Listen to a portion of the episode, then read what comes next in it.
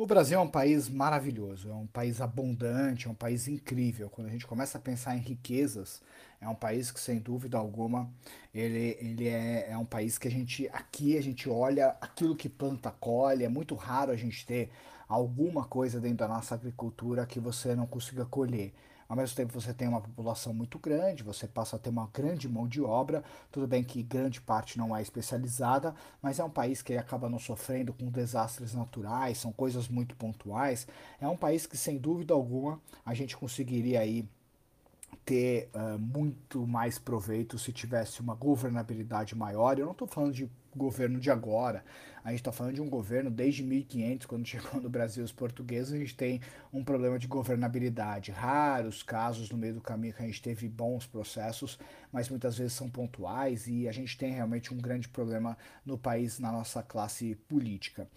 Mas, independente de política, acho que a grande questão é que hoje o Brasil é um país, quando a gente olha a renda per capita, é um país que é muito baixa a renda per capita brasileira. A gente fica na frente de alguns uh, países que realmente você tem ditaduras, países que realmente são muito pobres, que não tem nem como passar o Brasil, e não é porque não tem o que fazer né? ou por causa da população, ou porque passaram por guerras, e ao mesmo tempo a gente olha o Brasil mesmo caindo, né? o PIB saindo dos 10 países mais ricos do mundo, ele ainda continua sendo um país que está entre os 15 mais ricos do mundo. Então, o ponto que a gente olha um país que ele tem uma riqueza como essa do PIB, mas ao mesmo tempo a renda per capita é muito baixa.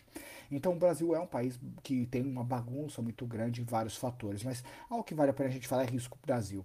O risco Brasil, o que é o risco, tá? Todo, todo mundo a gente passa a ter os países que você tem mais risco de poder colocar capital lá e menos risco, assim como uma empresa, por exemplo. Os países eles têm notas.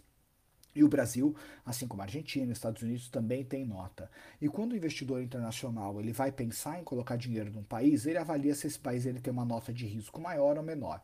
Por exemplo, e por que, que isso é tão importante? Vamos pensar que o Brasil ele tem uma taxa Selic de 2% e os Estados Unidos tem uma taxa de juros de 2%. Em qual país você investiria? Brasil ou Estados Unidos? A sua resposta naturalmente é Estados Unidos. É um país mais sólido, com menos surpresas, menos risco político, menos riscos legislativos. Então você passa a ter mais certezas. Então o investidor coloca lá. A segunda pergunta é: se você, por exemplo, tem uma taxa de juros no Brasil de 4% e nos Estados Unidos de 2%, por exemplo, em qual país você investiria? Aí a gente começa a entender um pouquinho mais o conceito de risco. Se o risco do país, por exemplo, é um risco bastante grande, mesmo tendo uma taxa de juros de 4%, por exemplo, as pessoas iriam preferir uma taxa de juros menor, mas com mais certeza. E é isso que muitas vezes acontece com o Brasil. O Brasil é um país que você tem uma incerteza muito grande, e isso afugenta investimentos internacionais que são muito maiores do que os investimentos nacionais. O mundo é muito mais rico que o Brasil. Quando você pensa em fundos americanos, europeus, os asiáticos indo para cá para poder investir, sem dúvida alguma poderia gerar muito dinheiro, muita economia, né? A gente podia crescer bastante, mas acaba não acontecendo várias vezes por causa mesmo do risco que a gente tem, e isso todos os países têm. Então, o ponto é que para você ter um país que seja atrativo, você precisa ter sim muito investimento, você precisa ter infraestrutura, você precisa ter condições realmente para que outros países, outros fundos possam investir no potencial que você tem de valorização. Agora, essas últimas semanas aconteceu um fenômeno realmente que o governo uh, Bolsonaro acabou realmente intervindo na Petrobras, tem aí a previsão de poder fazer uma intervenção um pouco maior na Eletrobras, tem a possibilidade de fazer uma intervenção no Banco do Brasil. Isso, aos olhos internacionais, é, é péssimo, porque você começa a mexer com empresas, um governo colocando o dedo em empresas. Então isso abre precedente gera incerteza, e o mercado não gosta de incerteza. O mercado precifica essa incerteza e grande parte dessa incerteza acaba sendo reflexo do nosso risco país.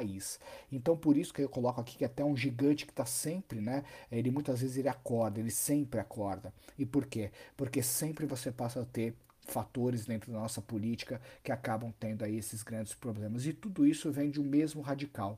O radical de você ter uma máquina pública muito pesada. A partir do momento que você tem uma máquina pública como a do Brasil, que é muito pesada, é muito cara, você acaba tendo muita pouca flexibilidade para fazer qualquer coisa, porque não sobra dinheiro.